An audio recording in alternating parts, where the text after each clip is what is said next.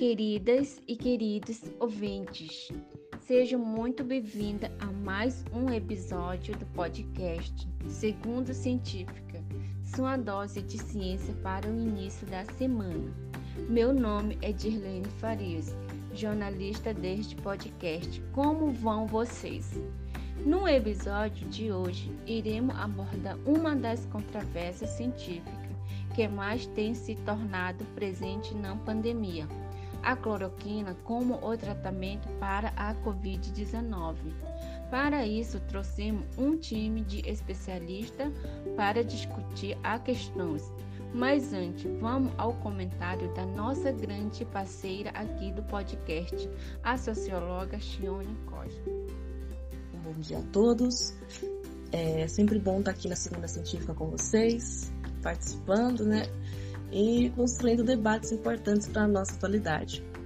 Eu agradeço mais uma vez o convite e hoje, especialmente tratando do tema relacionado às controvérsias científicas que discorrem pelo tema da cloroquina, eu acredito que esse debate vai ser bem pertinente dentre as circunstâncias atuais.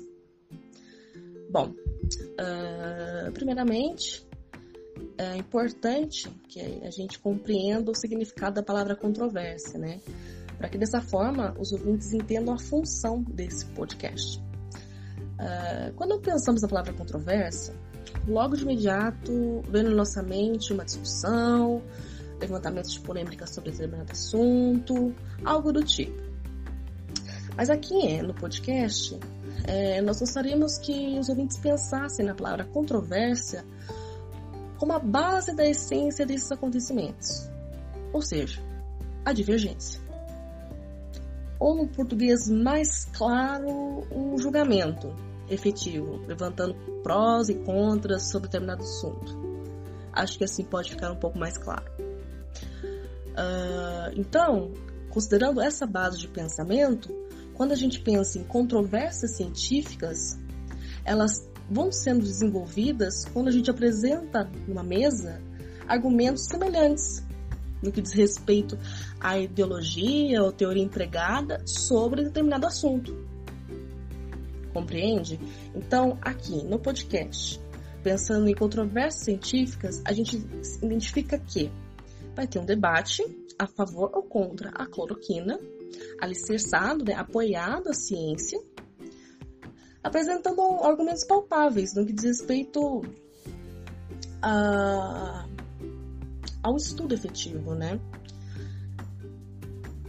A construção de um, de um, de uma espinha dorsal de, de, de pensamento que é baseado por um estudo efetivo, que pode caracterizar, sim, um paradigma.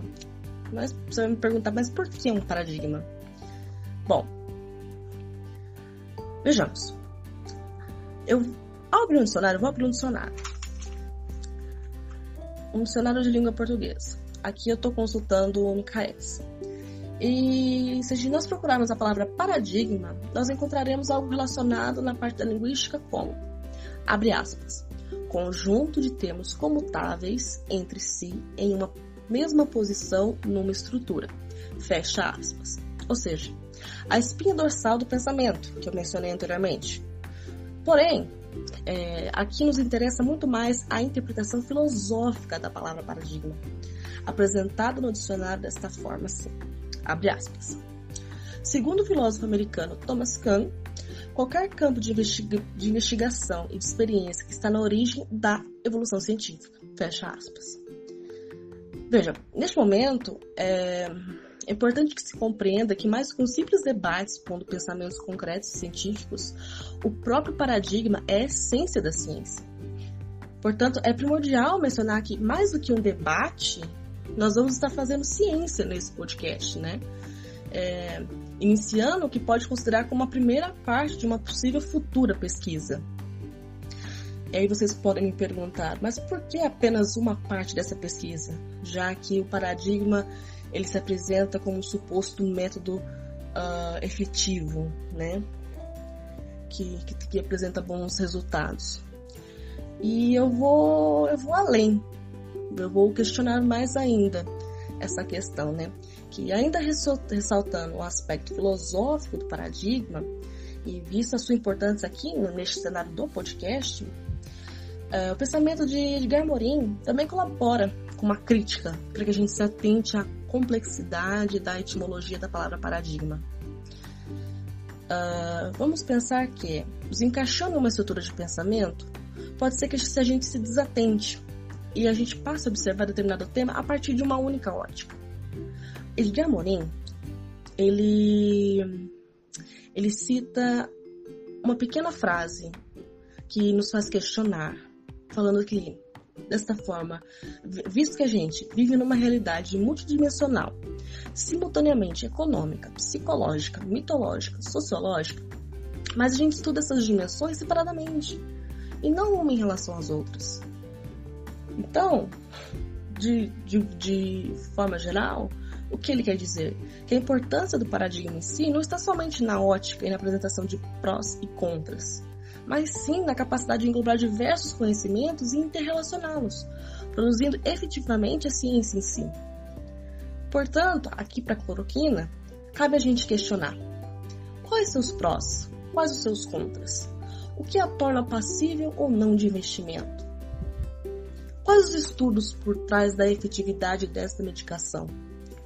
Como vai ser o acesso da população a essa medicação?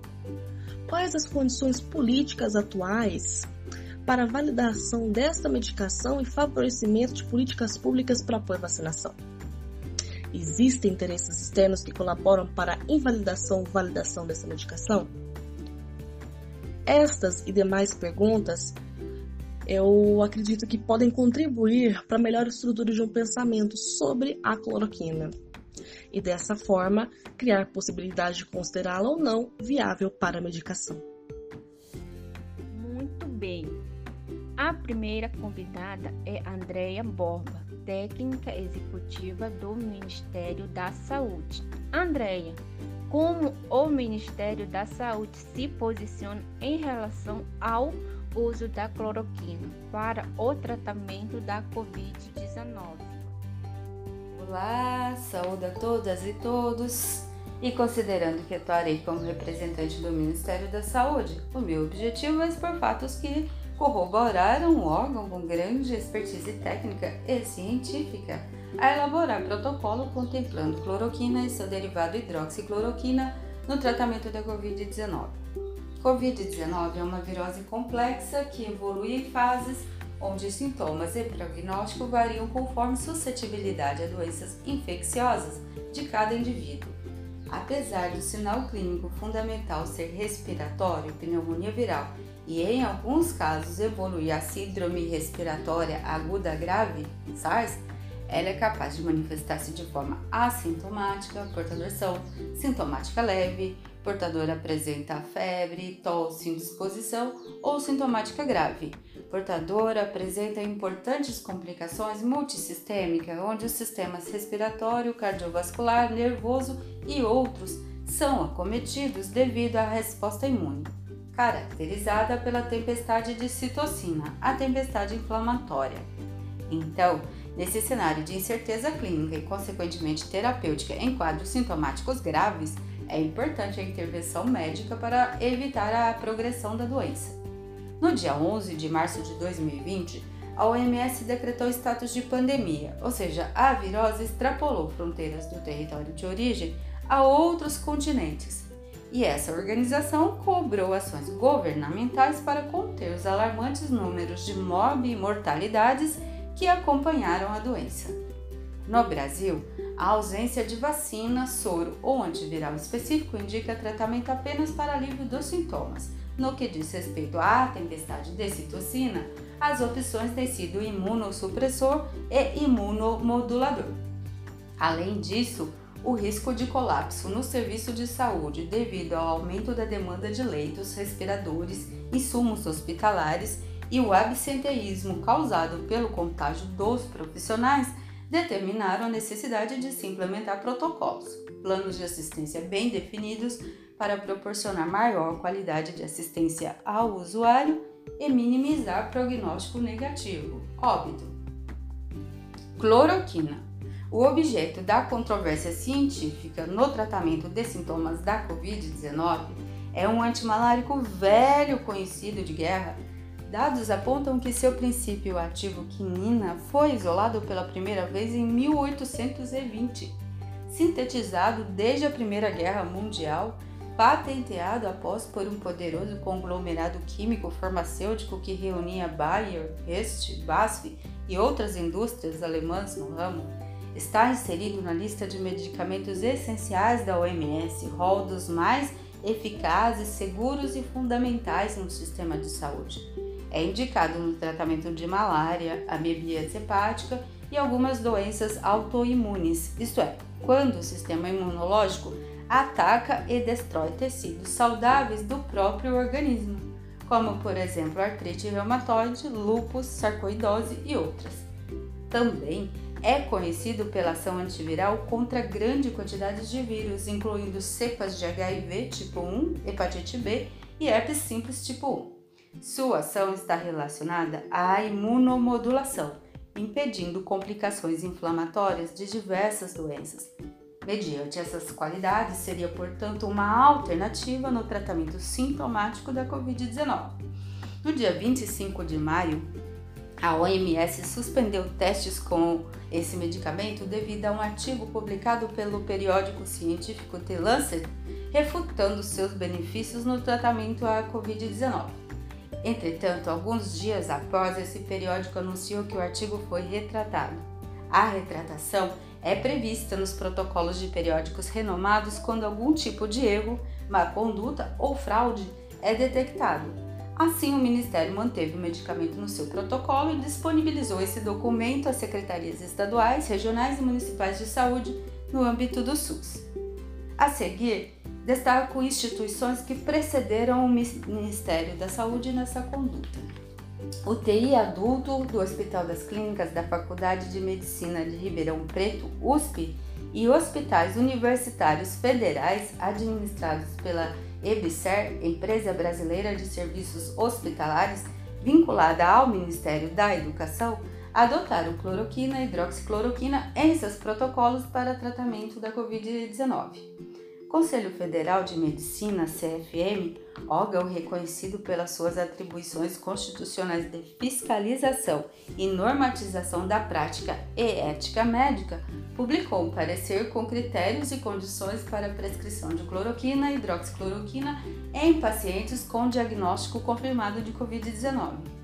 Associação Médica Brasileira, AMB, na qual todas as sociedades de especialidades são filiadas e que concede títulos de especialista à categoria, emitiu nota defendendo a autonomia do médico para a prescrição do medicamento e afirmou que acompanha estudos e pesquisas envolvendo o uso de cloroquina, hidroxicloroquina e de outras drogas no tratamento da Covid-19. Concluo minha apresentação com a seguinte citação: Abram-se aspas. O uso off-label de medicamentos é consagrado na medicina desde que haja clara concordância do paciente e que sem a prática do off-label, diversas doenças ainda estariam sem tratamento. Não se trata de apologia a este ou aquele fármaco, trata-se de respeito aos padrões éticos e científicos construídos ao longo dos séculos. Não podemos permitir que ideologias e vaidades de forma intempestiva, alimentadas pelos holofotes, nos façam regredir em práticas já tão respeitadas. Não se pode clamar por ciência e adotar posicionamentos embasados em ideologia ou partidarismo, ignorando práticas consolidadas na medicina. Isso é um crime contra a medicina, contra os pacientes e, sobretudo, contra a própria ciência. Fecham-se aspas, AMB 19 de julho de 2020. Sem mais, muito obrigada. Uau, muito obrigado pela fala, André. Agora, nosso segundo convidado é Rafael Rodrigues, representante da Organização Mundial da Saúde, OMS, do Brasil. Rafael, diante desse possível efeito antiviral falado pela Andrea, como você enxerga a cloroquina? Bom, Boa tarde, queridas e queridos ouvintes. Antes de tudo, eu gostaria muito de agradecer o convite do podcast Segunda Científica e a oportunidade de estar aqui junto aos demais colegas jornalistas, em um debate complexo e complicado, mas sobretudo necessário, diante da grave crise sanitária e epidemiológica que nós estamos vivendo hoje. Aliás, a situação de países como o Brasil é extremamente alarmante. Haja vistas enormes estatísticas de casos confirmados e óbitos totalizados até o momento, o que é agravado significativamente pela politização da pandemia e pela aposta em um medicamento que é sabidamente ineficaz, a cloroquina. Mas, primeiramente, eu gostaria de pontuar que a minha fala se estrutura a partir de um fio condutor central. A ciência tem como base o que chamamos de metodologia científica.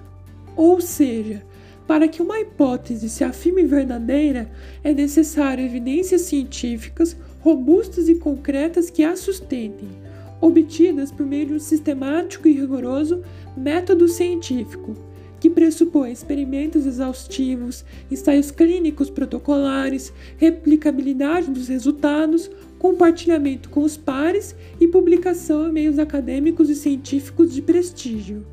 Então, levantar a hipótese de que a cloroquina ou a hidroxicloroquina pode ter potenciais resultados efetivos, dado um possível efeito antiviral, é totalmente válida, como dito anteriormente, mas deve ser submetida sistematicamente à metodologia científica, para que assim, como eu disse, se chegue a evidências concretas da efetividade ou não do medicamento. E até o momento, os estudos científicos que sustentam essa ideia da cloroquina como tratamento eficaz são muito preliminares, frágeis e inconsistentes. Inclusive, muitos foram retratados nos periódicos onde estavam publicados, o que nos permite afirmar que não existe base científica que justifique o uso da cloroquina ou hidroxicloroquina no tratamento da Covid-19. Mas apesar da variedade de supostos estudos sobre este medicamento, eu limitarei a minha análise aos dois estudos científicos que embasaram o protocolo do Ministério da Saúde, que inclusive recomenda o uso da cloroquina em fases iniciais do tratamento contra a Covid-19. O primeiro é o estudo observacional preliminar realizado na China e publicado no início de fevereiro, que indicou uma diminuição da replicação viral do SARS-CoV-2, o vírus da Covid-19, quando aplicada hidroxicloroquina em células genéricas vero in vitro, isto é, células epiteliais de rins de um tipo específico de macaco, o macaco verde, armazenadas em condições laboratoriais específicas. Obviamente é um avanço, não é? Mas não se pode extrapolar o que nós chamamos de resultados in vitro para in vivo. E, portanto, não é o suficiente para justificar o uso da cloroquina em seres humanos. Novamente, como eu disse, é preciso ter estudos mais aprofundados e evidências científicas mais robustas. O segundo estudo, conduzido por um grupo de cientistas na França e publicado em março, foi alvo de intensas críticas da comunidade científica, haja vista as inúmeras falhas e inconsistências metodológicas e éticas envolvidas. Para que se tenha uma evidência concreta sobre o potencial de determinada droga em seres humanos, é necessário executar o chamado ensaio clínico duplo cego randomizado com grupo de controle. Mas, bom, o que, é isso?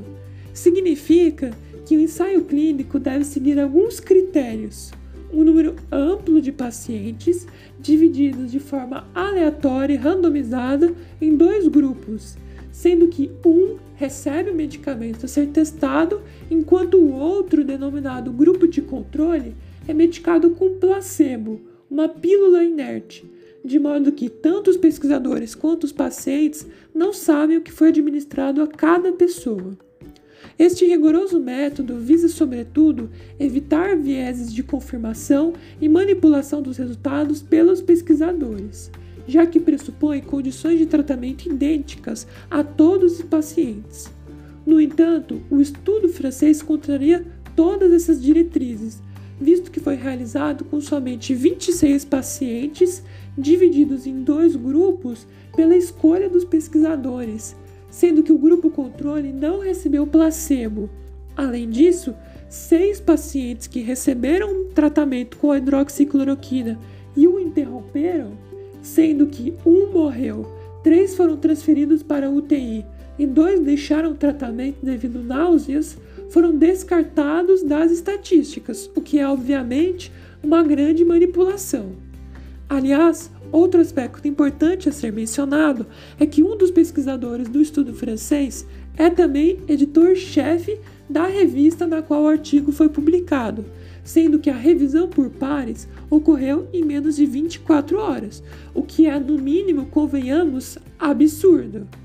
Por fim, o último ponto que eu quero destacar é que as pesquisas científicas que atestam a ineficácia da cloroquina e hidroxicloroquina contra a Covid-19 estão em estágios muito avançados, inclusive com meta-análises e revisões sistemáticas amplas de ensaios clínicos randomizados, os mais altos níveis de evidência científica. Muito obrigada pelas considerações. Nossa terceira convidada é Terina Rocha, empresária do ramo farmacêutico. Terina, qual a sua opinião sobre a cloroquina para o tratamento da Covid-19? Bom, em primeiro lugar, eu quero agradecer a oportunidade de estar aqui com os maiores nomes da ciência atual para discutir saúde pública, para discutir o uso do medicamento de combate à Covid-19. Como representante da Merak, uma das maiores empresas do ramo farmacêutico, há mais de 30 anos espalhadas por todo o território brasileiro, quero deixar claro que a nossa empresa zela pelo bem-estar e a saúde da família brasileira acima de tudo. Compreendemos que a crise pandêmica de 2020 nos deixou graves problemas e não podemos nos ficar à mercê de governadores ou políticos para que achem logo uma vacina ou um soro que seja capaz de voltar à vida como era antes. Se até a técnica do MS teme o colapso hospitalar, precisamos de uma solução urgente e acreditamos que a solução virá sim através de tratamento com medicamento da cloroquina. Dizem, eles dizem, fique em casa. Mas eu te pergunto, meus amigos, como ficar em casa se eu preciso colocar comida na mesa? Se para colocar comida na mesa eu preciso sair para trabalhar, já que não é todo mundo que tem o privilégio de trabalhar nas suas próprias residências. Caso o trabalhador não volte logo a seus postos, a economia brasileira vai ruir. Segundo a CEPAL, a previsão do encolhimento é de cerca de 5,2%, afetando diretamente a taxa de desemprego, que subirá 11,5% na América Latina e no Caribe.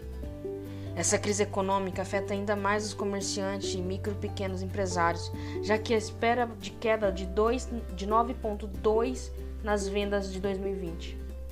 Não há mais não dá mais para dizer que tá tudo bem ficar em casa. Porque quem diz isso não precisa alimentar seus filhos. Quem diz isso não tem pena do trabalhador que luta de sol a sol para ter algo. Se as empresas fecham, as pessoas ficam sem emprego. E se as pessoas ficam sem emprego, a pobreza aumenta.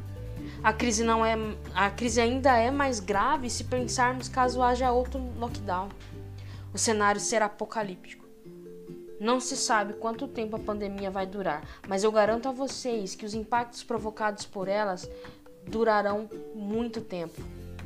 Esses impactos podem levar a rupturas de cadeias produtivas com rearranjos geográficos, facilitando a vida apenas de países ricos e criando uma crise financeira sem tamanho em nações subdesenvolvidas de baixa industrialização. Toda essa reconfiguração da indústria e do comércio mundial pode provocar crises políticas entre países, danificando severamente o relacionamento entre eles. E novamente eu te pergunto: se temos um medicamento capaz de auxiliar o tratamento contra a Covid-19, o que estamos esperando? O povo morrer? Mas será que antes disso acontecer, ele não irá falir? Ele não irá passar fome? Como o nosso presidente diz, não tem por comprovação que, que tem comprovação eficaz. Nem que tem, nem que não tem. Então por que arriscar? Por que não arriscar? Não caia em politização, meus amigos.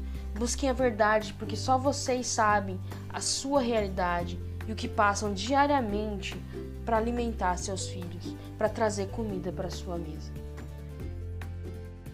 Muito obrigada pela fala, Terina. Agora vamos ao comentário do nosso quarto convidado, Arthur Pereira, membro da Sociedade Brasileira de Imunologia. Arthur, como a comunidade médica de imunologia enxerga a teoria da cloroquina como o tratamento eficaz para a Covid-19? Olá, Dirlene e muito obrigado pelo convite. Boa tarde, todo mundo. Meu nome é Arthur e fui convidado hoje para participar do podcast como representante da Sociedade Brasileira de Imunologia. Primeiramente, antes de iniciarmos a falar sobre a perspectiva médica com relação a este assunto, gostaria de lembrar a todos que ciência se faz através de uma metodologia, utilizando-se de técnicas específicas e com os processos adequados com o intuito de formular e resolver problemas. Ou seja, a ciência visa adquirir novos conhecimentos de uma forma sistemática. No entanto, muitos governantes estão deixando de lado tudo o que eu acabei de falar, todos esses conceitos tão importantes e simplesmente andam apoiando de forma incoerente e perigosa o tratamento de uma doença viral e de fácil contágio com uma substância cujos estudos para tal finalidade não são conclusivos. Inclusive, em outubro deste ano, a Organização Mundial da Saúde, a OMS, publicou uma pesquisa bastante relevante, onde afirma que os testes que vinham sendo realizados com a cloroquina e a hidroxicloroquina não reduzem a mortalidade em pacientes com o novo coronavírus, ou seja, o seu uso é ineficaz. Líderes de governo como Jair Bolsonaro no Brasil e Donald Trump nos Estados Unidos têm se declarado altamente favoráveis ao uso desses medicamentos, além de também terem minimizado a gravidade da pandemia. E agindo dessa forma, os presidentes mencionados têm por, têm por objetivo, na verdade, a tentativa de negligenciamento da população e da amenização da necessidade de investimento por parte do Estado com políticas públicas de apoio à saúde. Ou seja, eles querem retirar sua grande responsabilidade neste setor, né, o setor da saúde. É, assim, acabam fazendo com que a população mais pobre e sem acesso à informação acredite fielmente que essas substâncias têm o poder de até mesmo prevenir a doença, o que provocou euforia social, exageros e comportamentos irracionais, como por exemplo a automedicação. Na realidade, esperava-se por parte desses gestores que houvesse mais cautela e seriedade com discursos cientificamente embasados. Todavia, é notório que isso não aconteceu. Outro sim, o fenômeno da automedicação, que acabei de mencionar, levou inúmeras pessoas a correrem até as farmácias em busca de uma suposta cura ou prevenção, ao ponto de gerar até mesmo o desabastecimento dessas drogas no mercado farmacêutico, o que prejudicou imensamente os pacientes que de fato necessitavam desses medicamentos para o tratamento de outras doenças crônicas, como o lúpus e a artrite reumatoide. Inclusive, de acordo com o assessor especial de saúde do governo de Lagos, que é a capital da Nigéria, houve o registro de dois casos de intoxicação pelo uso indevido da cloroquina na cidade, para o tratamento da Covid-19. E isso somente no mês de março deste ano, quando a pandemia ainda tinha, tinha poucos casos registrados no país. Isso demonstra o quão arriscado é utilizar de fármacos sem a real comprovação científica ou indicação médica. No caso da cloroquina, os efeitos colaterais mais comuns são a neuromiopatia, a retinopatia, a miopatia e a cardiomiopatia. Contudo, outras condições adversas também são possíveis de acontecer, como problemas cutâneos, gastrointestinais e hematológicos. Chegamos ao fim de mais um episódio. Muito obrigado a todos e a todas. Até o próximo episódio do podcast Segundo Científico. Esperamos por todos vocês. Tchau.